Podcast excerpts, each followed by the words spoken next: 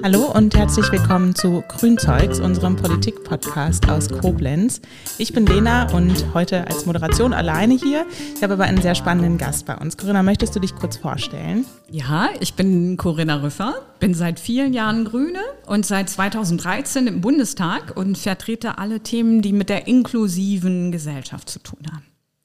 Ja, danke für diese sehr kurze Vorstellung. Genau, wir erfahren bestimmt noch ein bisschen mehr von dir im Laufe des Podcasts. Und zuerst wollen wir jetzt anfangen mit einer Schnellfragerunde. Wir haben uns da drei Fragen überlegt. Das ist ein ganz gutes äh, Format für uns zum äh, Einstieg. Da kommen wir ein bisschen rein ins Gespräch. Und die erste Frage ähm, wäre, lieber Osnabrück, Trier oder Berlin? Ich finde es immer schwierig, sich zu entscheiden und zu sagen, ein Standort, eine Stadt hat ähm, sozusagen viel mehr als alle anderen. Meine Heimat ist Trier. Trier ist das Tor zum Westen. Was ich da richtig gerne mag, ist die Nähe zu Brüssel, Luxemburg, Belgien. Ja, da passiert ganz viel, obwohl wir so aus der Berliner Sicht völlig randständig sind. Ja, also nach Trier fahren seit vielen Jahren keine Fernzüge mehr. Wenn ich mit meiner Tochter am Bahnhof bin, fragt die immer, warum heißt das Bahnhof? Hier fahren ja gar keine Züge ab und so weiter. Aber eigentlich pulsiert das Leben bei uns. Da passiert kulturell ganz viel. Trier ist eine unheimlich lebendige und quirlige Stadt.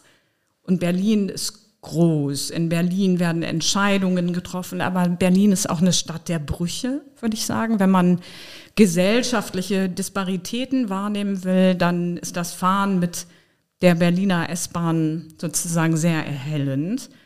Ähm, und Osnabrück ist meine Geburtsstadt. Da habe ich meine Kindheit verbracht. Ich mag den Norden insgesamt sehr. Ich würde Osnabrück schon zum Norden zählen. Da muss ich auch immer wieder hin und also mit all diesen Orten verbindet mich viel. Okay, alles klar. Dein, deine Heimat befindet sich quasi in Rheinland-Pfalz und daran schließt dann auch die nächste Frage an. Was ist denn dein Lieblingsort in Rheinland-Pfalz? Mein Lieblingsort in Rheinland-Pfalz ist mein Zuhause im Trierer Wald. Also ich habe das Glück, an einem Ort ähm, zu leben, der tatsächlich ganz im Wald liegt, aber trotzdem nah an der Stadt. Also ich kann von mir zu Hause aus locker mit dem Fahrrad in die Stadt fahren und habe trotzdem da meinen Ort der der Ruhe. Ich habe zwei Ponys direkt vor der Haus stehen. Das ist schon ziemlich idyllisch, ja. Und also mein Zuhause ist nicht nur aufgrund der Lage, sondern auch der, der Menschen, die ich liebe, ist mein Lieblingsort. Ja, ja, schön. Kann ich mir vorstellen, dass das dann auch einfach viel Ruhe äh, in deinen ja wahrscheinlich sehr bewegten Alltag äh, reinbringen kann, so ein Ort, ja. Und ähm, genau daran anschließend die Frage, für was hättest du denn gerne mehr Zeit? Also was würdest du machen, wenn du jetzt von heute auf morgen zum Beispiel äh, aus der Politik gehen würdest und was würdest du, wie, wie würdest du am liebsten deinen Alltag dann füllen, wenn gerade dieses Feldkreuz nicht mehr da wäre? Ich glaube, dass ich das gar nicht so gut trennen kann. Ja. Also hm, ich bin so ein durch und durch politischer Mensch. Also ich glaube, ich bin so auf die Welt gekommen und Politik bedeutet für mich nicht Verwaltung oder Bürokratie, sondern Politik bedeutet gesellschaftlichen Zusammenhalt zu organisieren, Gesellschaft so zu organisieren, dass es möglichst allen Leuten wirklich gut geht. Und das ist mehr als eine lebensfüllende Aufgabe. Und ich kann mir gar nicht vorstellen, dass ich mich davon trennen möchte. Aber wenn mein Alltag gefragt ist, ich hätte gerne ab und zu mehr Zeit zum Lesen, mich vertieft damit Dinge auseinanderzusetzen, weil die Politik über die Jahre und ich glaube, ich hatte ja die Gelegenheit, jetzt über viele Jahre und auch Jahrzehnte mittlerweile, muss man sagen, in die Politik hineinzuhorchen. Und es ist alles sehr viel schneller geworden, sehr viel gehetzter geworden. Die Gesetzgebung läuft wie am, am Fließband. Und ich glaube, Politik braucht eigentlich ein Stück weit Entschleunigung, braucht vertiefte Auseinandersetzung, braucht Ruhe, wenngleich man eben diese dringlichen Ziele natürlich nicht aus dem Augen verlieren darf. Ja, also es soll nicht heißen, dass wir nicht sozusagen mit Werbe der Klimakrise begegnen sollen, aber wir sollten es so tun, dass möglichst am Ende die Ergebnisse qualitativ wirklich tragfähig sind. Das ist das eine und das andere, also dann mal ganz privat, ich hätte gerne mehr Zeit mit meinem alten Pony, das ist 30 Jahre alt, einfach durch den Wald zu spazieren, einfach wieder mehr Zeit ähm, zu haben für solche Dinge und vor allen Dingen mehr Zeit zu haben für meine Tochter, die jetzt zwölf Jahre alt ist. Ja. Ja, okay, aber super spannend, was du jetzt schon äh, ja auch in Richtung des Politischen gesagt hast und in Richtung äh, deines Berufsfeldes. Und ich glaube, da wollen wir, glaube ich, jetzt auch erstmal drüber sprechen, über deine Arbeit im Bundestag. Und da vielleicht zuerst die Frage, möchtest du erzählen, wie du da hingekommen bist? Also wie, wie dein Weg war, quasi, was ja gesagt hast, Politik, die offensichtlich du ein sehr politischer Mensch bist, schon immer ein großes Thema war. Aber wie bist du jetzt genau da hingekommen, wo du jetzt heute bist? Also ich würde mal so ein bisschen wahllos ähm, anfangen zu berichten und spontan mal so einen Punkt greifen. Mm, also ich habe meine Kindheit in den 80er Jahren verbracht. Und ich finde, es gibt viele Parallelen zwischen den 80er Jahren und der Zeit, die wir heute erleben. Die 80er Jahre waren geprägt von ganz existenziellen Problemen und Gefühlen, Wahrnehmungen, politischen Herausforderungen. So, und eines der ersten Erinnerungen, die ich so mit mir rumtrage, ist Tschernobyl. 1986, wo wir plötzlich das Gefühl hatten, dass erwachsene Entscheidungen für uns über unsere Köpfe hinweggefällt haben, die lebensbedrohlich sind. Ja, also von heute auf morgen nicht mehr raus zu können, nicht mehr Pilze pflücken, sammeln zu können, nicht mehr auf die Spielplätze gehen zu können, sondern drin bleiben zu müssen mit sozusagen einer unsichtbaren Gefahr zu tun zu haben. Das Waldsterben liegt in den, in den 80er Jahren. Wir hatten große Angst in dieser Zeit. So, und wir hatten eine Ost-West-Konfrontation, die auf einer anderen Ebene wir als unglaublich bedrohlich wahrgenommen haben. Und so bin ich quasi in so einer natürlichen Weise, glaube ich, in so ein grünes Denken hineingewachsen und hatte das Glück, ich komme selber aus einer Familie, die sehr konservativ mhm. geprägt war. Und ähm, in dem Dorf in der Nähe von, von Osnabrück, wo ich aufgewachsen bin, da gab es ehemals eine Grundschule, die irgendwann geschlossen wurde. Und in diese Grundschule sind dann Familien zusammengezogen. Das galt so als grüne Kommune. Ja?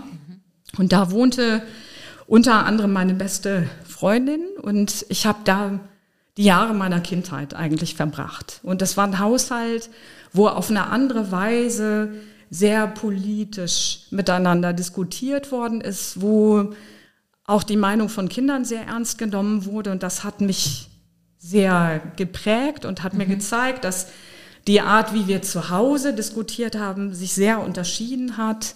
Ähm, so, und das war sehr herausfordernd, sehr, ähm, sehr spannend. So. Und ich bin, glaube ich, auch insofern sehr, sehr typisch, als dass ich natürlich in der, in der Schule durchgehend mich engagiert habe in unterschiedlicher Hinsicht, dann später natürlich auch Schülersprecherin mhm. geworden äh, bin, solche Dinge gemacht habe. Und ähm, mit 16 hatte ich die Gelegenheit, ähm, ein Jahr in den USA zu verbringen, mit so einem Bundestagsstipendium, PPP heißt das. Und das vielleicht an der Stelle mal ein kleiner Werbeblock für alle Leute, die so in der achten, neunten Klasse sind, die überlegen, vielleicht mal so ein Jahr im Ausland zu verbringen. Es gibt eben dieses Stipendium, das einem so ein Jahr ermöglicht, auch wenn die Eltern vielleicht nicht über das nötige Kleingeld ähm, verfügen, das zu finanzieren. Und das ist ein politisch ausgestaltetes ähm, Programm, wo man ganz besondere Möglichkeiten bekommt. Also im Rahmen dieses Jahres immer wieder ähm, nach Washington DC fährt, kennenlernen darf, wie amerikanische Politik funktioniert, ja. Und man trifft da häufig auf eine Gruppe von Jugendlichen, also jeder Wahlkreisabgeordnete darf eine Person für ein Jahr in die USA schicken und diese Gruppe von Jugendlichen trifft sich da, tauscht sich aus und ähm, das ist eine unglaublich gute, spannende ähm, Möglichkeit. Ich bin ganz froh, dass ich heute als Abgeordnete wiederholt Jugendliche in die USA schicken ja. durfte. Ja. So, und ich habe dieses Jahr verbracht in Arizona, mitten in der Wüste, in einer Stadt, die in den 80er Jahren gegründet worden ist, die im Wesentlichen vom Glücksspiel lebt, wo Menschen ohne wirkliche Perspektiven zusammengewürfelt worden sind. Ich habe erlebt in diesem Jahr, was es bedeutet, wenn es keine Bildungsgerechtigkeit gibt, aber auch wenn es keine Sozialstaatlichkeit gibt. Ja, wenn die Leute völlig auf sich ja. allein gestellt sind, auf Mindestlohnniveau versuchen, ähm, ihr Leben irgendwie auf die Reihe zu bekommen, was das für deren Kinder bedeutet. Also ich habe heute noch Kontakt zu ehemaligen Mitschülerinnen und die haben bis heute im Wesentlichen Probleme. Ne? Und ich habe damals gemerkt, also ich war damals ja immerhin 16 oder 17 Jahre alt, was für einen Unterschied das macht. Ja. Aus einem Land zu kommen, in dem es Sozialstaatlichkeit gibt, in dem ich mich darauf verlassen kann, dass im Zweifelsfall die Gesellschaft mich dabei unterstützt, wenn ich es gerade selber nicht schaffe. Und ich glaube, das war eine Triebfeder und ein wesentlicher Motivator, tatsächlich mich auf diesen Bereich der Sozialpolitik und der sozialen Fragen zu fokussieren. Ne? Und so ist der Weg im Prinzip immer weitergegangen. Ich bin von Osnabrück nach dem äh, Abitur nach, ähm, nach Trier gezogen, habe mich da im AStA ähm, engagiert, später dann von Landtagsabgeordneten gearbeitet, äh, der sozialpolitischer Sprecher mhm. gewesen ist ähm, und habe versucht, quasi dieses ähm, Thema für eine grüne Partei zu entwickeln, der ja häufig vorgeworfen wird, nur die Ökofragen im Kopf mhm. zu haben. Aber ich glaube, ohne Sozialpolitik wird es nicht gehen. Ja. ja. Ja, super spannend. Da triffst du bei mir auf jeden Fall auf äh, sehr fruchtbaren Boden. Das ist nämlich auch eher genau der Bereich, wo ich mich äh, sehe, jetzt auch durch das, was wir eben schon mal besprochen hatten. Ich arbeite ja zum Beispiel für eine Gewerkschaft, komme da auch eher aus so einem ja aus so einer sozialpolitischen Richtung raus. Deswegen ja, total schön und total wertvoll auch dieses Programm. Also die Person oder äh, die Gruppierung, die das irgendwann mal ins Leben gerufen hat, die kann jetzt zum Beispiel sehr stolz daraus sein, dass dadurch äh, zum Beispiel spätere Bundestagsabgeordnete ihren Weg da reingefunden haben. Also ich kannte das Programm jetzt selbst auch gar nicht, dieses Stipendienprogramm. Das ist viel das, zu unbekannt. Ja. Und es ist gerade unter denjenigen, also das ist häufig so eine elitäre Veranstaltung ja. ne? an Gymnasien. Wenn du das Glück hast, irgendwie in einem Rahmen groß zu werden, wo Leute sich auskennen und wissen, ah, es gibt das Programm, dann bewirbt ja. man sich dafür. Bei mir war es so, dass die Mutter von einer Freundin, die in der Frauenunion aktiv war in der Stadt Osnabrück, die wusste um dieses Programm, die kannte mich sehr gut und hat gesagt, du passt da eigentlich total gut rein. Ich wäre ja. sonst nie auf die Idee gekommen und deswegen ist es wichtig, dafür jetzt auch nochmal Werbung zu machen und zu sagen, traut euch, bewerbt euch, wenn ihr ein politisches Interesse habt, wenn ihr Interesse habt, die USA kennenzulernen, dann macht das PPP, Parlamentarisches Patenschaftsprogramm. Ja, ja, super spannend auf jeden Fall. Ich finde, das ist ein sehr guter Werbeblock, den wir hier eingefügt haben. Ähm, genau, dann kommen wir jetzt vielleicht mal zu den Themen, die dir jetzt am meisten am Herzen liegen. Ich meine, die Richtung haben wir jetzt schon gehört, aber für die du vielleicht dann auch äh, innerhalb der Fraktion zuständig bist oder was, ja, was deinen Alltag an Themen am meisten gestaltet.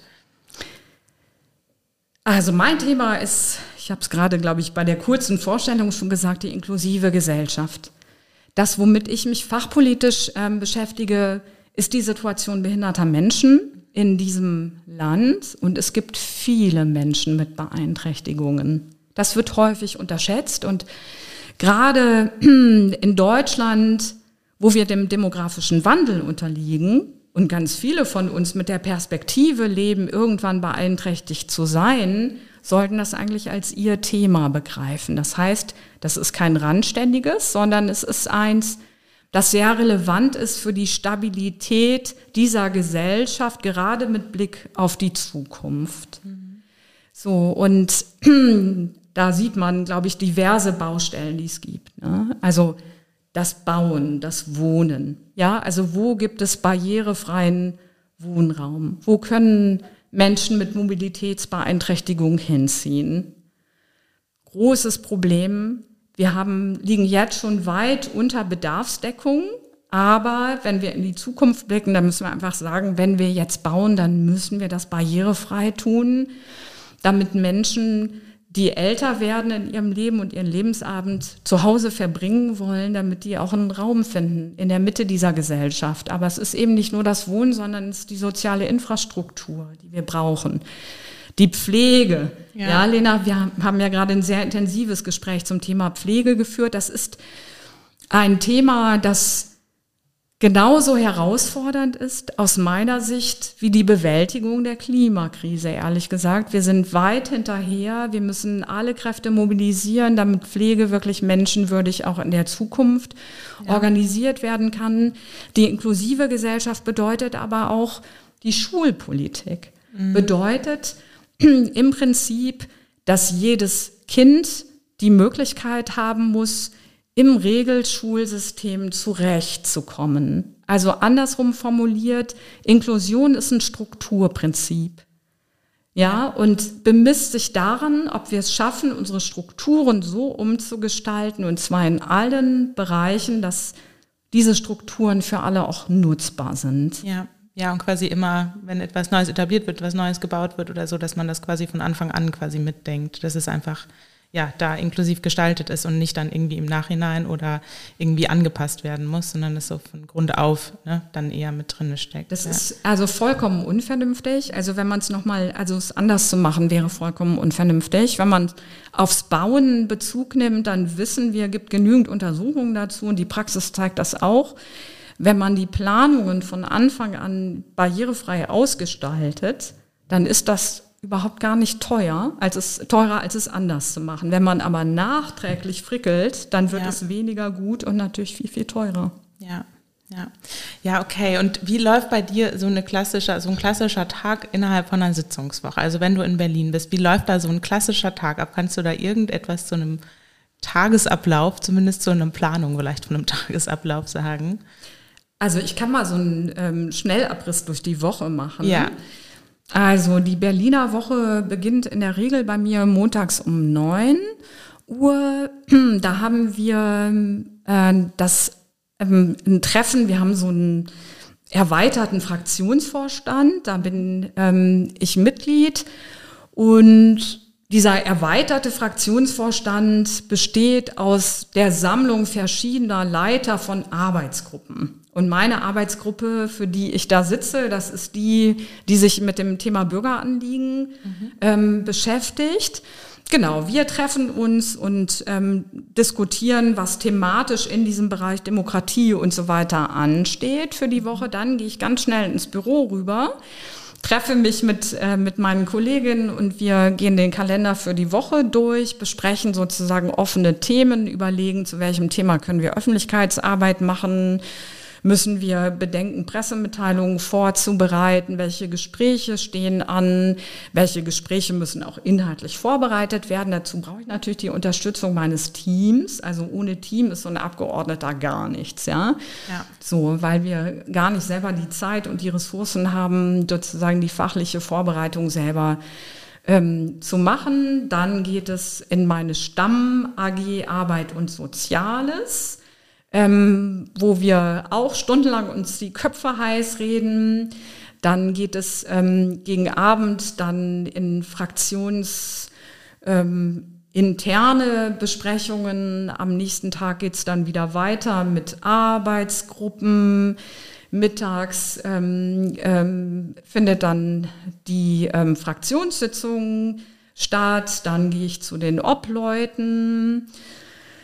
Am Mittwochmorgen sind, äh, ist ab acht ähm, fangen äh, die Ausschusssitzungen an und ab Mittwochmittag geht's dann ins Plenum des Deutschen ähm, Bundestages, das Regierungsbefragung, mündliche Fragestunde und so weiter. Dasselbe gilt für die Donnerstage und die Freitage und da muss man dann alles, was an Gesprächen mit ähm, zivilgesellschaftlichen Akteuren, auch mit ähm, Lobbyierenden und so weiter, das muss man da irgendwie integrieren. Also man kann sagen, dass die Tage in so einer üblichen Berliner Sitzungswoche, die sind so ein bisschen uferlos. Also es ist mhm. sehr rastlos. Ja. Und ich versuche immer, äh, mich dafür einzusetzen, dass es kurze Pausen zum Beispiel für so Mittagessen gibt, aber ja. ich kann mich damit nicht durchsetzen, leider. Deswegen ja. leben wir da sehr ungesund. In der Regel essen viele Kekse und ähm, Süßkram. Ja. Ja, also das ist äh, auf jeden Fall, ja, genau, immer wenn ich, äh, immer wieder, wenn ich sowas höre, denke ich mir, wow, das äh, ist also eine unglaublich große Belastung und worauf du vielleicht dann vorhin ja auch schon Bezug genommen hast, so die Qualität äh, quasi dessen dann so weiter zu gewährleisten, die Konzentration, die, das ist ja eine unglaublich große Aufgabe ne? und äh, schon, eine, schon eine große Herausforderung, dann solche Wochen irgendwie äh, gut hinter sich zu bringen und ja, dann danach wahrscheinlich noch mit der Arbeit zufrieden zu sein oder das überhaupt alles im Kopf behalten zu können, was man, wofür man jetzt hier gerade vielleicht zuständig ist, woran man arbeitet. Also stelle ich mir äh, ja einfach genau eine, ja, eine große Herausforderung vor und natürlich nur ja dann wahrscheinlich zu schaffen durch die Mitarbeitenden, die da gut unterstützen. Ja. Also man muss unheimlich darauf acht geben, den Fokus nicht zu ja. verlieren. Ja. Also nicht zu vergessen, warum man da eigentlich setzt. Ja. Ne? Weil natürlich Millionen Themen total relevant sind, ja. aber es gibt nicht die Möglichkeit, sich in alle Themen vertieft einzuarbeiten. Ja. Aber ich bin halt für meinen Bereich zuständig und habe da den Anspruch, diese Themen nach vorne zu schieben. Und das braucht einen wesentlichen Teil der Konzentration. Ja. Aber gleichzeitig gibt es natürlich andere Themen, die man sehr, sehr intensiv mit im Blick haben muss. Also nehmen wir mal das Gebäudeenergiegesetz, das sogenannte mhm. Heizungsgesetz der letzten Monate. Das ist ja nicht trivial zu verstehen, wie der Prozess verlaufen ist, wie das Gesetz aufgestellt ist, wo möglicherweise Probleme bestehen können. Oder die Frage der europäischen Asylpolitik hat uns natürlich in den letzten Monaten auch total intensiv beschäftigt. Ist auch nicht trivial, dazu eine Haltung ähm, zu finden. Und das ist ja kein Geheimnis, dass wir uns in der Fraktion da sehr intensiv damit auseinandergesetzt haben im Sinne von, es sind auch einfach fundamental unterschiedliche Einschätzungen im Raum. Und um das beurteilen zu können, muss man schon mal ein bisschen genauer reinschauen. Ja, ja. Ja, also super spannend auf jeden Fall. Vielleicht kannst du noch kurz sagen, in welchen Ausschüssen du denn sitzt. Da haben wir dann, glaube ich, nochmal gut zusammengefasst, für welche Themen oder an welchen Themen du irgendwie arbeitest. Genau. Ich sitze im Ausschuss für Arbeit und Soziales. Mhm. Ähm, das ist der Ausschuss, wo die Frage der Umsetzung der UN-Behindertenrechtskonvention einen Fokus findet. Mhm. Das bleibt aber mit der Behindertenpolitik der Inklusion trotzdem ein Querschnittsthema. Da musst du natürlich, du kommst nicht um Gesundheit, um Pflege, um Bauen, um Mobilität, Bildung, es betrifft eigentlich ne, Entwicklungszusammenarbeit und so weiter. Das ist eine große Herausforderung bei der Arbeit, dass es ein klassisches Querschnittsthema ist, wo man wirklich nach rechts und links schauen muss. Ne? Ja. Und genau, und mein Stammsitz ist in diesem Ausschuss für Arbeit und, und Soziales. Und ähm, dann habe ich einen zweiten Sitz und bin da Sprecherin für den Bereich der ähm, Bürgerinnenangelegenheiten der Petitionen. Und das ist ein wahnsinnig spannendes Feld, mhm. insofern, als dass du da nachvollziehen kannst, was Gesetze, die wir erlassen oder auch nicht erlassen, in der Praxis mit den Menschen machen. Ja. Ja, also es ist eine Riesenbereicherung für die Fachpolitik in diesem Petitionsausschuss zu sitzen, um zu sehen, wo sind die Lücken, wo genau. müssen wir nachholen, wo müssen wir sozusagen eine andere Arbeit machen. Und es ist gleichzeitig auch ein Bereich, der mir die Möglichkeit bietet, ähm, in andere ähm, Politikbereiche hinein zu agieren. Zum Beispiel bin ich zuständig da für die ähm, Visa-Angelegenheiten des Auswärtigen Amtes. Ne? Okay. Also ich sehe jeden Tag, was für Probleme wir haben wenn Menschen ihren Familiennachzug organisieren wollen, beispielsweise Termine bekommen wollen bei, bei Botschaften im, im Ausland, ja, da hat man manchmal Erfolgserlebnisse, aber es ist wirklich ein Kampf im, im Einzelfall. Ich mache da den Verteidigungsbereich, mit dem ich äh, normalerweise nichts zu tun habe. Es ist ein sehr weites Feld ja. und es ist auch ein Feld, das unheimlich relevant ist für die Stabilität unserer Gesellschaft, weil der Petitionsausschuss der Bereich ist, wo Leute, die oft das Gefühl haben, Politik ist so weit weg, wo sie direkt eine Möglichkeit haben, sich mit ihren Vorschlägen mit einzubringen. Und das ist eine Sache bei allem Ärger. Auch ich ärgere mich äh, täglich über, über die Ampelkonflikte, Auseinandersetzungen, Dinge, die wir nicht gut genug machen. Aber ich glaube, wir haben die Chance, dass wir in diesem Feld der Bürgerinnenbeteiligung, der Weiterentwicklung des Petitionswesens innerhalb dieser, dieser Ampel eine hohe Übereinstimmung haben. Und wir arbeiten jetzt seit Monaten sehr intensiv daran, tatsächlich die Möglichkeiten dieses Ausschusses und der Beteiligungsmöglichkeiten der Menschen zu verbessern. Ja. Das ist ähm, wunderbar. Ja, spannend. Okay, dann haben wir mal ein Thema, wo es ja dann äh, offensichtlich ganz gut läuft und äh, genau, wo man gut zusammenarbeiten kann. Und es ist ja ein unglaublich wichtiges Thema. Also äh, genau, auch klar, die Bürgerinnenbeteiligung für uns äh, kommunal äh, natürlich auch irgendwie ein großes Thema, wofür wir uns einsetzen wollen, was eventuell auch in unserem Wahlprogramm, was ja äh, im September veröffentlicht werden soll für die Kommunalwahl 2024 auch auftaucht, dieses Thema. Ja, ganz äh, spannendes Thema und schön, dass er dann da irgendwie eine gute Zusammenarbeit findet und äh, ja, dann da ja was äh, gut irgendwie äh, auch ausweiten könnte oder bewirken könnte. Gut, ähm, vielleicht nochmal die letzte Frage so zu dem Thema. Da können wir nämlich vielleicht dann auch nochmal auf das Gespräch, was wir eben hatten, was ja auch sehr spannend war, ähm, eingehen. Äh, wie läuft denn so ein Tag außerhalb einer Sitzungswoche ähm, ab? Und genau, da kannst du gerne, wenn du willst, auch schon ein bisschen äh, darauf eingehen, was wir heute Morgen äh, vor dieser Podcastaufnahme gemacht haben.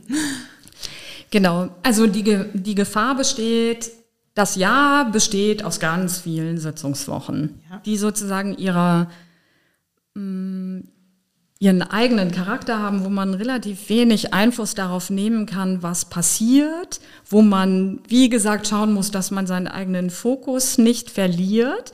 Aber das ist sehr weit weg häufig von der Lebensrealität der Menschen. Und deswegen sind diese nicht sitzungsfreien ähm, äh, Sitzungswochen vielleicht sogar noch entscheidender, weil man da den Input saugt. Ja, ja? und was wir machen ist, wir fahren raus ins Land, also in meinem Fall im Land Rheinland-Pfalz. Ne? Mhm. Was ich im Moment sehr verstärkt mache, ist ähm, der Frage nachzuspüren, was gute Lösungen für die Pflege der Zukunft sein können. Also wir haben ganz innovative Akteure in Rheinland-Pfalz.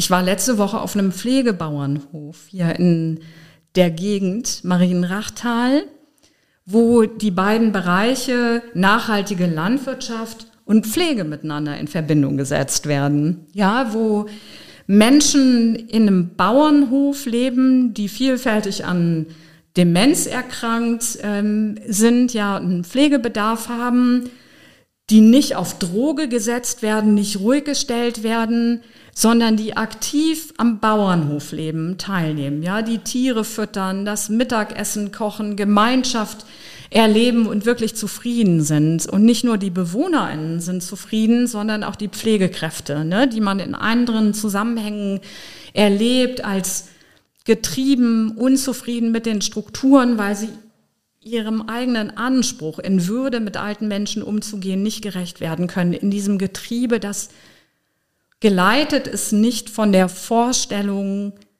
angemessen mit Menschen umzugehen, sondern davon, im Kern Rendite zu erzielen ja. und dem Mangel hinterher zu laufen. Und es gibt eben wahnsinnig viele Leute, die in der Pflege angefangen haben zu arbeiten, aber die dann relativ schnell aus der Pflege rausgehen, weil sie es nicht aushalten. Ja. So und dazu haben wir heute Vormittag ja ein Gespräch geführt. Ne? Also Corassist hier ähm, ein ein tolles Modell. Die haben angefangen als äh, Start-up, ja, die Pflegekräften dabei unter die Arme greifen wollen, als Selbstständige unterwegs zu sein, ihren Pflegealltag selbst zu gestalten und so zu machen, so zu organisieren, dass sie selber gut damit zurechtkommen, aber auch die Menschen, die sie pflegen, das Gefühl haben, dass sie im Mittelpunkt äh, stehen und nicht irgendwelche anderen Interessen so. Und ich habe ähm, das Gespräch mit Curassist zum ersten Mal vor ungefähr vier Jahren geführt. Damals war das noch ein ganz junges Unternehmen. Mittlerweile haben die schon sehr viel mehr Erfahrung, haben ihre Idee in die Welt getragen. Es gibt eine große Begeisterung unter diesen ehemaligen Pflegekräften, die vielfältig gerne zurückkommen würden in den Beruf. Ja, die es aber alleine nicht schaffen so eine Unterstützung brauchen allein bei den administrativen Aufgaben, die bei der Organisation und Bewältigung der Selbstständigkeit vonnöten sind. Und wir haben ja gesehen, dass es trotzdem nach all den Jahren, die jetzt vergangen sind, immer noch hohe Hürden gibt. Also ja. die Krankenkassen machen da nicht anständig mit und so. Ja. Und ähm, wir werden dieses Gespräch weiterführen mit Curassist. Wir werden jetzt in den Austausch auch mit den Krankenkassen gehen und werden probieren, diesen gordischen Knoten zu zerschlagen, weil wir auf all diese Pflegekräfte, auf diese ja. tollen Leute nicht verzichten können. Wir brauchen jeden einzelnen von denen und da sehe ich uns natürlich als Politik, gerade als Grüne, auch in der Verantwortung dazu beizutragen und für solche Momente bin ich total dankbar, ja? ja. Input mitzunehmen, aber nicht nur einfach abzugreifen, sondern ja, diese tollen Leute dabei zu unterstützen, dass sie ihre Ideen tatsächlich auch leben können und damit unsere Gesellschaft besser und inklusiver machen in der Zukunft. Ja, ja, auf jeden Fall. Ich fand es auch äh, ganz eindrücklich, wie er ja beschrieben hat, quasi, dass Pflegekräfte, die so sage ich mal aus diesem regulären System Pflege ne, oder ihren regulären ArbeitgeberInnen quasi ähm, ja da so unzufrieden waren und das einfach für sich nicht geschafft haben und auch sagen, sie sehen da keine Zukunft drin. Ne? Aber in so einer freiberuflichen Tätigkeit mit quasi einer Unterstützung äh, durch Kursist ähm, da eine Zukunft für sich auch weiter in der Pflege sehen und wie du gesagt hast, also das ist so unglaublich wichtig, dass wir diese äh, Pflegekräfte behalten und irgendwie halten können. Also wenn man da auch natürlich äh, schon seit, äh, ja, ich glaube Jahrzehnten Jahrzehnten ja bestimmt den Fachkräftemangel irgendwie ähm, äh, genau als Thema einfach hat. Also wie unglaublich äh, wertvoll da Arbeit geleistet werden kann und auch ähm, Vielfalt. Ähm, genau, ja, da, wie er das ja dargestellt hat, ne, dieses, diese vielfältigen Pflegeansätze, Vielfalt, äh, Vielfalt in der Pflege ermöglichen, äh, dadurch so gut funktioniert. Also ja, ich fand es auch äh, ein super spannendes Gespräch und äh, war richtig froh, dass ich da auch mitgehen konnte und äh, ja, einfach da mal ein bisschen mehr, ja, ja, Ideen oder ja, Inspiration, sage ich mal, was dieses Thema äh, angeht, ähm, bekommen habe. Ähm, vielleicht gehen wir noch mal einen Schritt zurück und äh, kannst du äh, für dich zusammenfassen, was du denn in dem System Pflege in Deutschland äh, so ja die, die als die größten Punkte ansiehst, die einfach nicht gut laufen oder wodurch das System irgendwie geprägt ist. Ähm, ja, wieso es dann für dich auch so schön ist, äh, solche Ansätze zu sehen, wie es vielleicht in Zukunft irgendwie besser laufen kann. Das ist jetzt eine sehr weit gestellte Frage, aber vielleicht hast du so irgendwie eine Idee ähm, genau von Punkten, die du da äh, am ehesten sehen würdest, die sich verändern müssten. Also ich glaube, das Wichtigste vom Grundsatz her ist, dass der Mensch in den Mittelpunkt gehört. Und zwar der alte Mensch, der pflegebedürftige Mensch, ne, mit seiner Würde, seinen Ansprüchen. Ja, und wir müssen halt sehen, dass immer mehr Menschen in die Situation der Pflegebedürftigkeit hineingeraten, dass die oft für sich selber sehr gut beschreiben können, wie sie sich ihre Zukunft vorstellen. Die allermeisten wollen zu Hause leben. Die allermeisten möchten nicht in irgendein Pflegeheim. Viele haben Angst vor schlechter, entwürdigender Pflege. Und ich höre immer mehr, und das macht mir wirklich Angst, immer mehr alte Menschen, die sagen, ich will dieser Gesellschaft nicht zur Last fallen. Ich sehe ja selber, dass es immer mehr alte Menschen gibt. Wie soll diese Gesellschaft, die altert, mit dieser Herausforderung klarkommen? Und dass wir da eine Diskussion führen, die zutiefst gefährlich ist. Ne? Die ja. mündet in sozusagen dem Extrem der Diskussion über die Sterbebegleitung. Ja. ja, das ist ein ganz häufig genannter Grund von Menschen, die sich äußern und sagen, ich möchte gerne selbstbestimmt sterben, nicht weil ich sterben möchte, sondern weil ich nicht entwürdigend behandelt werden möchte und weil ich meinen Angehörigen nicht zur Last fallen möchte. Und ich finde, dass eine Gesellschaft, die es nicht schafft, diese Fragen zu beantworten, die so existenziell sind, ist eine schlechte Gesellschaft. Also ist keine, in der ich leben möchte. Ne? Wenn wir das aber lösen wollen, dann brauchen wir innovative Konzepte, die wegkommen von finanziellen Erwägungen. In der Pflege kann man unheimlich viel Geld verdienen. Ja, ja ist ja nicht so, als wäre im System nicht richtig viel Geld drin, sondern wir brauchen Leute, die nicht darauf schielen, sondern die gesellschaftliche Lösungen für diese existenziellen Fragen schaffen wollen. Und ich sehe Land auf, Land ab, dass es die überall gibt. Ja. ja, dass es Leute gibt, die innovative Konzepte im Kopf haben. Und es gibt ganz viele Pflegekräfte, die gerne daran mitarbeiten wollen, ja, die ihrer eigenen Ethik folgen wollen.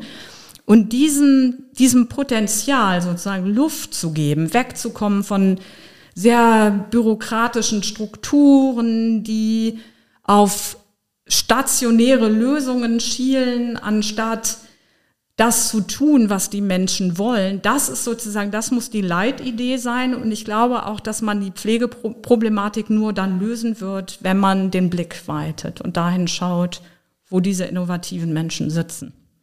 Ja, okay. Ja, spannend. Und äh, genau, danke dir dafür deine Einschätzung. Ähm, jetzt im Rahmen von der Pflegereform ist ja zum 1.7. auch ein neues Gesetz ähm, eingetreten, das Pflegeunterstützung und Entlastungsgesetz. Äh, da habe ich gedacht, da können wir vielleicht mal ganz gut ähm, darüber sprechen, wie sowas abläuft, wie quasi dieses Gesetzgebungsverfahren ähm, abläuft. Und vielleicht kannst du uns erstmal eine Einschätzung, so jetzt vielleicht auch im Hinblick zu dem, was wir eben gesagt haben, ähm, zu diesem Gesetz geben, zu dieser, ähm, genau, im Rahmen halt von Pflegereform?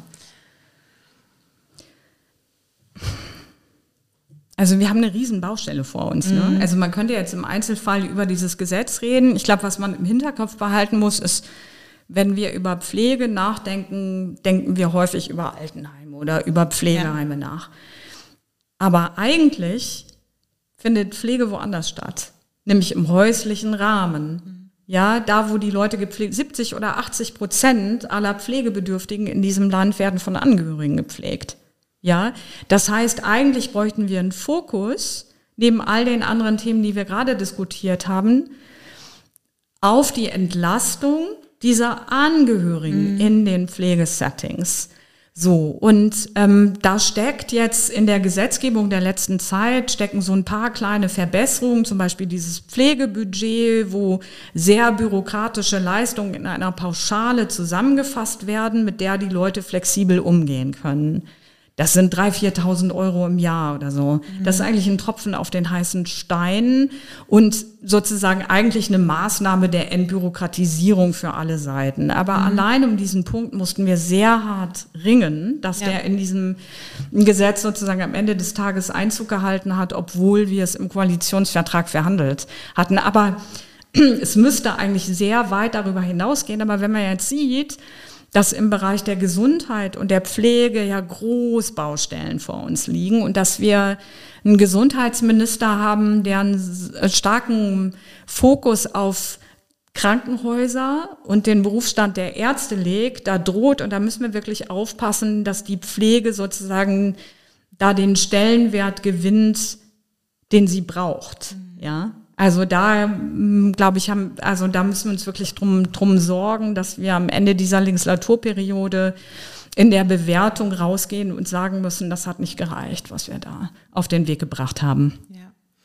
Ja, genau. Aber ich meine, das sind ja quasi trotzdem, ne, also wenn wir jetzt quasi sehr groß oder ähm, sehr allgemein über das Thema reden, ist es ja trotzdem dann immer wichtig äh, zu schauen, okay, wie ist es denn dann überhaupt möglich, was umzusetzen? Ne? Und was sind die kleinen Schritte, äh, die wir dann quasi irgendwie angehen können? Das ist ja wichtig, finde ich, auch immer im Hinterkopf zu behalten, okay, wie, wie kommt denn äh, dann im Endeffekt etwas auf den Weg und wie kann etwas äh, umgesetzt werden und wie kleinteilig ist das dann halt vielleicht an verschiedenen ähm, Stellen auch einfach. Soll ich das mal an einem, an einem Beispiel ja, deutlich machen, wie total, schwierig, wie total schwierig gerne. das ist? Ja, ich finde es nämlich immer auch wichtig, einfach für, also um eine Transparenz zu schaffen, wie, wie das abläuft ne? und wie schwierig ähm, dann quasi auch für die Personen, die zum Beispiel im Bundestag sitzen oder so, ne? Wie, also wie man daran mitarbeitet und äh, ja, wie schwierig es ist, einzelne Dinge umzusetzen, ja. Ich mache das mal hm, fest an einem ganz konkreten Beispiel, das ich mal ein bisschen tiefer erläutere. Und um das vorweg zu schicken, man braucht viel Geduld, dicke, dicke Bretter zu bohren. Und ich bin manchmal am Rande sozusagen dieser Geduld weil wir teilweise über Sachen diskutieren, die eigentlich offensichtlich geregelt werden müssen. So, und ich nenne jetzt mal ein Beispiel. Wir haben das, haben wir vorhin auch kurz drüber geredet, das Pflege, Intensivpflege und Rehabilitationsgesetz, das IPREC. Das IPREC ist geschaffen worden in der letzten Legislaturperiode. Da geht es um Patientinnen, die beatmet werden ne, die eine Beatmung brauchen nach Unfall oder aufgrund von, von Erkrankungen, warum auch immer. So, die Bildzeitung hat irgendwann herausgefunden, dass es viele beatmungspflichtige Patientinnen gibt, die in Pflege-WGs leben, wo sie unglaublich schlecht behandelt werden. Ja, verschiedene Menschen zusammen in einem Raum, Pflegekräfte, die nicht qualifiziert sind, also verheerende Zustände in diesen Pflege-WGs, gleichzeitig Gelddruckmaschinen. Mit solchen Geschäftsmodellen in Anführungszeichen kann man in Deutschland richtig viel Geld machen. So, und der Ansatz, damals ist es gewesen, dass man die Situation dieser Hilflosen, tatsächlich schutzlos dieser Kriminalität ausgelieferten Menschen, dass man die verbessert. Was man aber auf der anderen Seite übersehen hat, ist, dass es eine große Anzahl von Pflege, äh, von Beatmungspatienten gibt, die ein völlig selbstbestimmtes Leben leben. Die arbeiten, Kinder, die auf Schulen gehen, in Kitas, die Freunde haben, die Teil sozusagen der, des Lebens in, innerhalb unserer Gesellschaft sind. So, und die werden jetzt als Kollateralschaden in diesem Gesetz mit betrachtet und gleich behandelt. So, wir haben aber die Situation, dass jetzt die Voraussetzungen so beschrieben sind, dass sie kein Mensch mehr erfüllen kann. Also die dürfen, die brauchen alle Assistenten, ja, aber es darf jetzt nicht mehr so gemacht werden, wie es über Jahrzehnte gut funktioniert hat, sondern ich brauche jetzt eine hochqualifizierte Pflegekraft, die mich begleitet, wenn ich als beatmeter Mensch mein Leben lebe. Das brauchen die aber gar nicht. Die haben ja seit Jahrzehnten einfach selbstbestimmt ihre Assistenz selber organisiert. Und jetzt sagt der Gesetzgeber, wenn ich das als beatmeter Mensch nicht nachweisen kann, ja, dass ich eine Pflegekraft habe, ne, über eine Pflegekraft verfüge, die über diese Qualifikation verfügt, dann muss ich in ein Heim ziehen. Dann sagt der Staat, nachdem ich jahrzehntelang selbstbestimmt gelebt habe innerhalb dieser Gesellschaft, wenn du nicht nachweisen kannst, dass deine Pflegekraft, ja, deine Assistenz unseren Ansprüchen genügt, dann kannst du nicht mehr zu Hause wohnen, dann schicken wir dich ins Heim. So, und das sagen wir, das ist ja absurd, ne? Also jeder, der das hört, müsste sagen, das ist doch irre, das sind doch irre Zustände, kann doch nicht sein. Ist aber so. Vorgestern kamen die ersten Schreiben von AOK und so weiter, die gesagt haben, wir können das Setting so nicht weiter finanzieren. Mhm. So, das Gesetz lässt uns gar nicht diesen Spielraum. Darüber reden wir jetzt seit Jahren und sagen, wir müssen dieses Gesetz an dieser Stelle verändern. Es gibt eine Übergangsfrist. Ja, die endet Ende Oktober ah, diesen okay. Jahres. Mhm. Das heißt, die Leute leben jetzt seit Jahren jeden Tag in der Angst, dass der Staat kommt und sagt, ihr müsst jetzt mal ins Heim ziehen. Das wissen wir. Ja. ja. Und wir reden von Pontius nach Pilatus und hin und her und sagen, wir müssen doch jetzt eine Lösung für das Problem finden. Das hätten wir vor Jahren tun müssen. Ja. So, und wir laufen jetzt last-minute-mäßig in die Megakrise und lassen diese Leute in ihrer Angst zurück. So, und so läuft Politik manchmal und das muss man wirklich aushalten können. Ja, ja, auf jeden Fall. Nee, da braucht man, ja, ja, auf jeden Fall ein sehr dickes Fell, glaube ich, äh, genau, um da ja auch weiterhin immer wieder diese die Motivation zu schöpfen, ne? auch in vielleicht Situationen, die einen da äh, frustrieren oder die einen irgendwie unglaublich zurücklassen, ne? dass man da weiter immer motiviert und klar irgendwie an dem Thema dran bleibt. Also, und es geht ja. um, nicht um eine progressive Fragestellung, ja. also die Frage, wie machen wir es besser, sondern hier reden wir seit Jahren darüber, wie verhindern wir eine so existenzielle ja. Verschlechterung für diese einzelnen Menschen. Ne? Und das macht es dann noch ätzender. Ja. ja. Hm. Ja, okay. Ähm, genau, vielleicht jetzt zu dem Abschluss äh, äh, zum Thema Pflege nochmal eine konkrete Frage, weil wir ja hier auch den Podcast immer gerne ein bisschen auf unsere äh, Kommune ausrichten wollen. Vielleicht zuletzt nochmal die Frage, ähm, was, was denkst du sind denn so Ansatzpunkte auf kommunaler Ebene? Welche Gestaltungsspielräume gibt es auf kommunaler Ebene, äh, die Pflege verbessern können, die die Situation von der Pflege in der Kommune verbessern können? Fällt dir da was ein? Also ich würde mal nochmal zum Thema Bauen und Barrierefreiheit ja. zurückkommen. Also ich glaube, es ist total wichtig ist, ähm, mit den Verbänden, aber vor allen Dingen auch mit den behinderten Menschen selber an einer Bedarfserhebung zu arbeiten. Ja, und nicht nur darüber zu reden, also wir müssten jetzt anfangen und sagen, alles, was gebaut wird, habe ich vorhin schon mal gesagt, muss barrierefrei gebaut werden.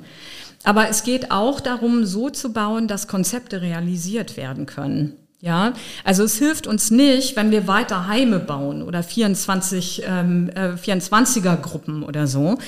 Die Leute wollen, haben sehr unterschiedliche Wünsche. ja, was ihre Lebensqualität ähm, anbelangt. Und ich glaube, da braucht man eine Planung, die von der Kommune getragen wird. Ja, ja also und das kann man weiter, weiter ausrollen. Das war jetzt ein Aspekt. Also wenn wir über die inklusive Kommune reden, dann reden wir über sehr unterschiedliche Bereiche des ähm, Zusammenlebens. Es braucht vernünftige Inklusionskonzepte in den Kommunen. Und da muss man mit den unterschiedlichen Stakeholdern ins Gespräch kommen, vor allen Dingen mit den betroffenen Menschen selbst. Also es ja. hilft halt nicht, wenn ich immer nur den Verband XY anspreche, sondern da ist es ganz wichtig, dass man im Sinne des Empowerments ja mit dem Seniorenbeirat, mit dem, ähm, mit dem Behindertenbeauftragten und dem entsprechenden Beirat und so weiter gemeinsam überlege, wie kriege ich ein Konzept auf den Weg gebracht.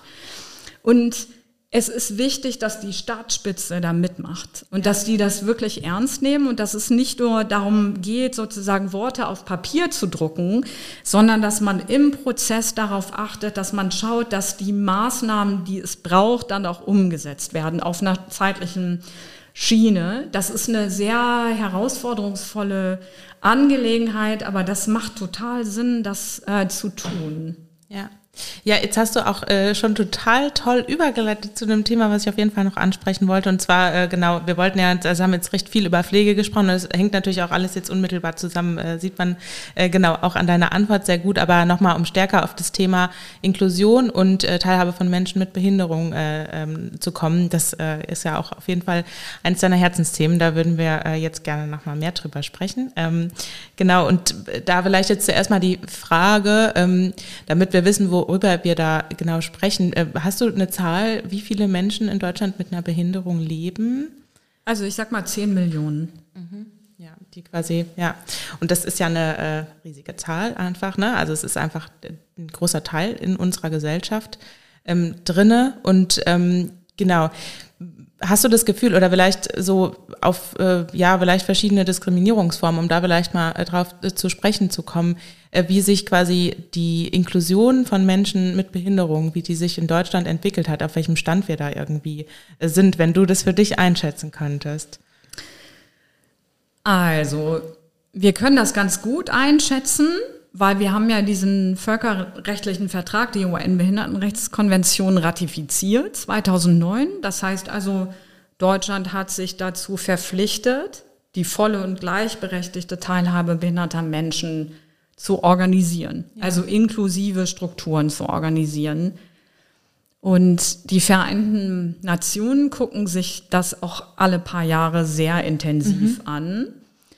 Ähm, zuletzt 2015, ja, mm, ganz verschiedene Bereiche. Ne? Den Bereich der, der, das, was ich als Sonderwelten bezeichne. Ne? Also die Institutionen, Förderschule, Werkstätten, Wohnheime, mhm. ne? dazu würden auch Seniorenheime und so weiter. Die UN-Behindertenrechtskonvention unterscheidet nicht nach der Behinderung nach Alter oder ja. so. Ne?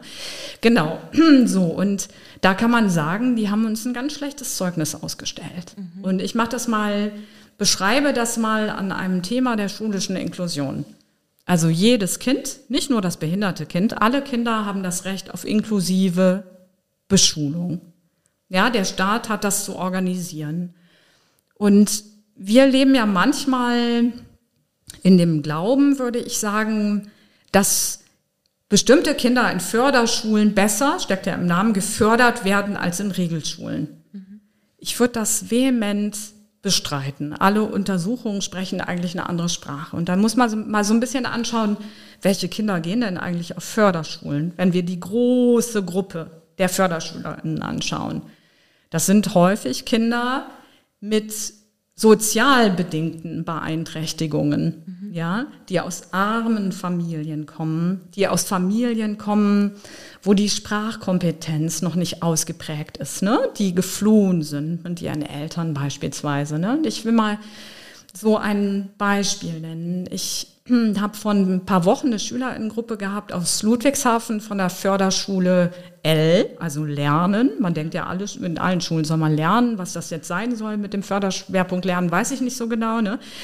Aber Gruppe von Kindern, ganz wesentlicher Teil, hatte einen Fluchthintergrund. Einige haben sich dann dazu geäußert und gesagt, pass mal auf, ich bin so an die Förderschule gekommen. Ich kam mit meinen Eltern aus Land XY im Jahr 2015 oder so. Und dann hat die Grundschullehrerin gesagt zu den Eltern, das Kind spricht ja noch nicht so gut Deutsch, das ist bestimmt besser an der Förderschule aufgehoben.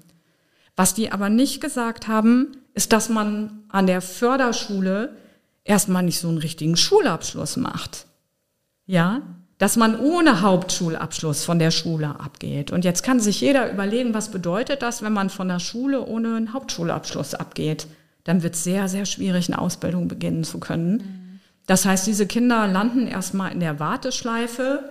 Viele bleiben sozusagen auf Sonderwegen im Sinne von im Transferleistungsbezug, in Behindertenwerkstätten und so weiter. Denen war vorher gar nicht klar, was auf sie zukommt. Ja? Und wenn man sich anschaut, welche sozialen Schichten sind an diesen Förderschulen repräsentiert, dann muss man sich die Frage ganz ernsthaft stellen, ob das sozusagen nicht ein soziales Stigma ist, ja. mit dem wir es da zu tun haben. 80 Prozent aller Kinder, die Förderschulen besucht haben, gehen ohne Hauptschulabschluss von den Schulen. Und wir haben jetzt gerade, du bist ja Gewerkschafterin, mhm. wir haben gerade im, im Bund das Weiterbildungsgesetz, also Fachkräftezuwanderungsgesetz und Weiterbildungsgesetz waren stark gekoppelt und ähm, zu diesem Weiterbildungsgesetz gehörte auch der Anspruch, eine Ausbildungsgarantie zu formulieren. So, und jetzt schauen wir uns mal an, wer geht denn eigentlich von den Schulen ohne Schulabschluss? Von allen Kindern, bei denen das so ist, haben vorher diese Kinder haben vorher zu 50 Prozent Förderschulen besucht, obwohl die insgesamt nur drei, vier, fünf Prozent der jeweiligen Schülerpopulation ausmachen. Die sind also mhm. weit, weit überrepräsentiert.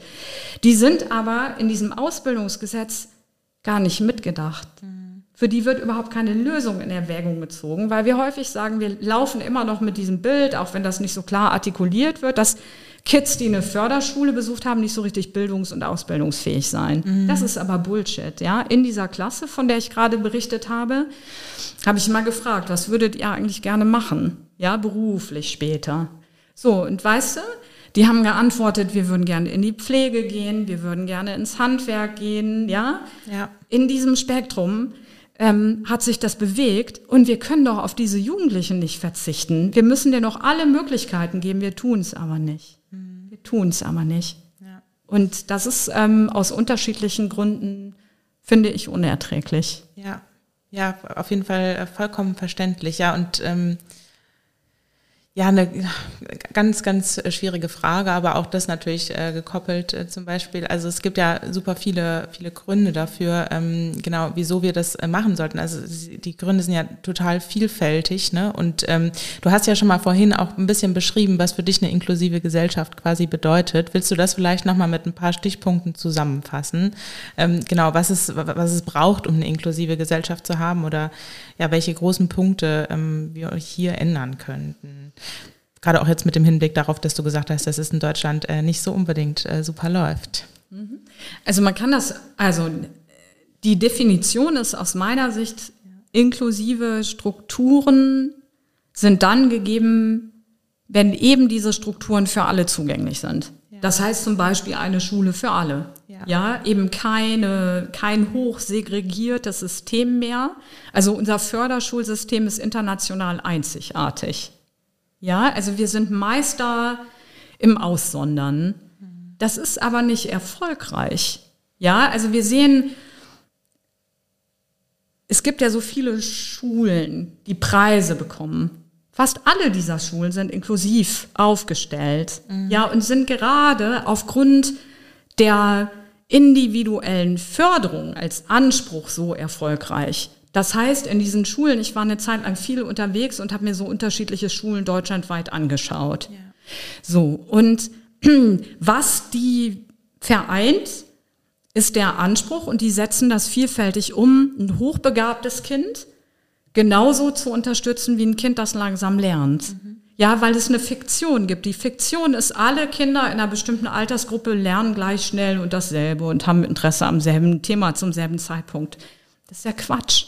Also Unterricht muss viel individualisierter funktionieren. Ja. ja. und wenn man diesen Weg geht und diese Idee kennen wir seit über 100 Jahren aus der ja. Reformpädagogik, ne? So, wenn man diesen Weg geht, dann sind die Konzepte, über die wir reden, natürlicherweise inklusiv und dann hätten wir ganz viele Fragestellungen gar nicht mehr. Ja. Das ist ein Feld. Aber ich kann auch mal ein ganz anderes Beispiel wählen und über das Asylbewerberleistungsgesetz sprechen. Ja, und mal die Frage aufwerfen, warum gelten denn für Menschen mit Fluchthintergrund andere Gesetze als für Menschen, die hier geboren sind oder einen festen Aufenthaltsstatus haben? Wir haben ja gerade, ja, also mit dem Angriffskrieg Russlands auf die Ukraine gelernt, wie gut das ist, wenn Menschen, die kommen, direkt in die Regelsysteme integriert werden. Mhm. Ja, wenn die die Möglichkeit haben, von Anfang an zu arbeiten, wenn die gar nicht sozusagen auch im Gesundheitsbereich anders behandelt werden, sondern einfach normal versichert sind wie du und ich. Ja, das hat eigentlich nur Vorteile. Und wir sollten es eigentlich übertragen auf andere Gruppen. Deswegen fordern wir auch schon seit Ewigkeiten die Abschaffung des Asylbewerberleistungsgesetzes. Ne? Das zeigt, wenn man eine inklusive Gesellschaft nochmal formen will, braucht man Strukturen, die einfach funktionieren. Ja. Ja, und jetzt vielleicht auch anschließend an das, was du eben noch mal gesagt hast, ähm, was äh, genau ich äh, gerne noch ansprechen wollte, war so das Thema inklusiver Arbeitsmarkt. Das ist ja äh, auch einfach ein äh, großes Thema und auch ein großes Anliegen für dich, ähm, genau. Und vielleicht kannst du da auch noch mal ein bisschen was äh, was drüber erzählen, was was da was wir darunter verstehen können. Ne? Also und ja, was damit einhergeht, was es dafür braucht, ähm, genau. Also ein wahnsinnig wichtiges Thema. Ja. Ne? An, einer, an einer Stelle habe ich es gerade mal angedeutet, das ist der Übergang von der Schule in den Beruf. Genau. Das ist eine Riesenbaustelle. Ja. So. Anderes ähm, Thema sind die Werkstätten für behinderte Menschen. Ne? Mhm. Das ist sozusagen, es gibt so einen Automatismus. Das Kind, das eine Förderschule besucht hat, die Förderschule beendet, hat eine ganz hohe Wahrscheinlichkeit, dass es dann für den Rest seines Erwerbslebens in einer Werkstatt für behinderte Menschen arbeitet. Es gibt mittlerweile viele Werkstattbeschäftigte, die selber sagen, dass sie das nicht wollen und dass sie vor allen Dingen zu diesen Konditionen nicht arbeiten wollen. Also wir haben Leute, die Vollzeit in diesen Werkstätten arbeiten und dafür im Durchschnitt 1,35 Euro bekommen, Stundenlohn. Also, ne, speaking of Mindestlohn oder so. Und das ist auch ein Vorwurf jetzt mal an, an die, nicht dich persönlich, ne, sondern an die Gewerkschaften, an die Gewerkschaften ja. dass sie dieses Thema nie ernsthaft berücksichtigt haben. So, und es gibt viele auch rechtliche Hinweise darauf, dass das einfach rechtswidrig ist, was wir tun seit vielen Jahren und dass diese Leute ganz klar sagen, das ist, wir, wir fühlen uns entwürdigt. Ja, die SPD redet ganz viel über Respekt. Ja, das ist die Begründung für den Mindestlohn. Wir wollen den Leuten, die arbeiten, Respekt entgegenbringen. Wollen ja. wir behinderten Menschen keinen Respekt entgegenbringen und sagen, deren Arbeit ist aber nur 1,35 Euro wert. Ja. Das ist entwürdigend. Und wenn du in Werkstätten reingehst, es wird vielfältig gesagt, das sind so Schutz- und Schonräume und die Leute wollen doch und die bleiben lieber unter sich und so weiter. Aber wenn du mit diesen Leuten ernsthaft redest, dann sagen die ab einem gewissen Punkt in der Regel, ich habe mir es auch nicht ausgesucht, aber ich hatte immer den Eindruck, dass das der für mich bestimmte Weg ist und dass die Gesellschaft mich nicht will. Und dieser Hungerlohn ist Ausdruck dessen, dass die Gesellschaft kein Interesse hat so. Das zweite ist, Werkstätten sind formal Einrichtungen der beruflichen Rehabilitation. Also die sind nicht dazu geschaffen, dass Leute endlos in Werkstätten arbeiten, sondern der gesetzliche Auftrag ist, den Übergang auf den allgemeinen Arbeitsmarkt zu organisieren. So, und weißt du, in wie vielen Fällen das funktioniert? Nee. Ja, 0,4 Prozent. Ne? 0,4. Ja, da hast du eine hohe Wahrscheinlichkeit, ne? Ja. Weniger als die Hälfte eines Menschen von 100 schafft ja. es da jemals wieder raus. Ja. So. Und wir haben jetzt Untersuchungen, ich habe Hoffnung, ne? ich möchte das gerade mal positiv wenden, auch aus unterschiedlichen Gründen. Das eine ist, es gibt mittlerweile Untersuchungen, die klar belegen, dass es natürlich unter den Leuten, die lange in Werkstätten beschäftigt sind, dass die oft auch da weiterarbeiten wollen. Die wollen sich auf keine Experimente mehr einlassen und so weiter. Aber die Leute, die reinkommen in die Werkstätten, Ja, das sind häufig auch Erwachsene mit Erwerbsbiografien, die seelische Erkrankungen oder so erworben haben oder klassisch das Kind, das eine Förderschule besucht hat. Ganz, ganz viele von diesen Leuten, weit überwiegend sagen, wir wollen da gar nicht rein. Wir wollen mhm. Alternativen. Und die ja. werden Gott sei Dank auch immer selbstbewusster, ja, weil wir nicht mehr in den 60er Jahren leben, ja, wo Familien mit behinderten Kindern sozusagen, die hatten noch den Holocaust im Kopf, ne? Da gab es gar keine alten Menschen. Wir haben jetzt die erste Generation von alten behinderten Menschen in Deutschland. Ja. Wir haben sie früher vergast, so, ne? So, und die haben einfach mehr Selbstbewusstsein heute und sagen, wir wünschen uns für uns und auch unsere Kinder, also inklusive Möglichkeiten. Das ist das eine. Und es gibt natürlich auch so ein Momentum. Wir haben im Moment gerade über Fachkräftemangel geredet, Arbeitgeber, die händeringend nach Leuten suchen. Ja. Wir haben auch einfach einen Bedarf. Ja, das ja, und wir können diese Menschen nicht einfach zurücklassen, ja. sondern es gibt einen Bedarf. Und es gibt tolle Netzwerke. Beispielsweise mhm. Nordrhein-Westfalen gibt so ein inklusives Unternehmernetzwerk. Ah, okay. Da sitzen Unikliniken drin, Jugendherbergsverband, DHL, Edeka-Gruppe, ganz viele CEOs, die sich regelmäßig zusammensetzen und sagen, wir haben zum Teil schon Inklusionsabteilungen gegründet. Ja. Wir würden das gerne auf den Weg bringen, aber die Politik muss uns jetzt mal unterstützen. Das heißt, ja. die Politik erzählt oft, die Welt ist noch nicht so weit. Ja. Die Welt ist noch nicht so weit, dass sie irgendwie behinderte Menschen im Erwerbsleben haben mhm. möchte oder so. Das ist aber vielfältig nicht so. Auch hier ist es so, es gibt ganz viele innovative Leute und die müssen wir jetzt mal unterstützen. Ja. Ja, auf jeden Fall. Das, äh, und es macht wirklich auch sehr viel Spaß, dir dabei zuzuhören, wie du über das Thema redest, weil man total merkt, äh, genau, wie authentisch du für dieses Thema brennst. Also äh, genau, und wie unglaublich wichtig es ist, ne, dass äh, das dann quasi auch genauso da Gehör ähm, finden kann und genau auch in Berlin irgendwie mit reingetragen werden kann. Also ähm, genau, da hoffe ich, dass du noch ganz lange dich weiter mit dem Thema dort äh, beschäftigst. Und jetzt abschließend vielleicht ähm, eine Frage äh, noch äh, zum Ende, weil wir jetzt nochmal, wir haben gar nicht so viel über Koblenz jetzt in dieser Folge gesprochen. Ich hoffe, das ist für unsere Hörerinnen okay. ähm, genau, aber vielleicht nochmal eine Frage, ähm, genau, jetzt auch nochmal auf das Thema bezogen. Was siehst du da, was eine Kommune irgendwie ändern kann? Also ähm, was, wo eine Kommune irgendwie richtig gut ansetzen kann, um Inklusion zu fördern? Hast du vielleicht irgendwie eine Ahnung, wie Koblenz so auf, auf Inklusion ähm, genau bezogen äh, dasteht und äh, genau, wie wir hier halt in Koblenz äh, genau ansetzen können, um ähm, genau ebenfalls da auf einer anderen Ebene dann äh, für zu arbeiten?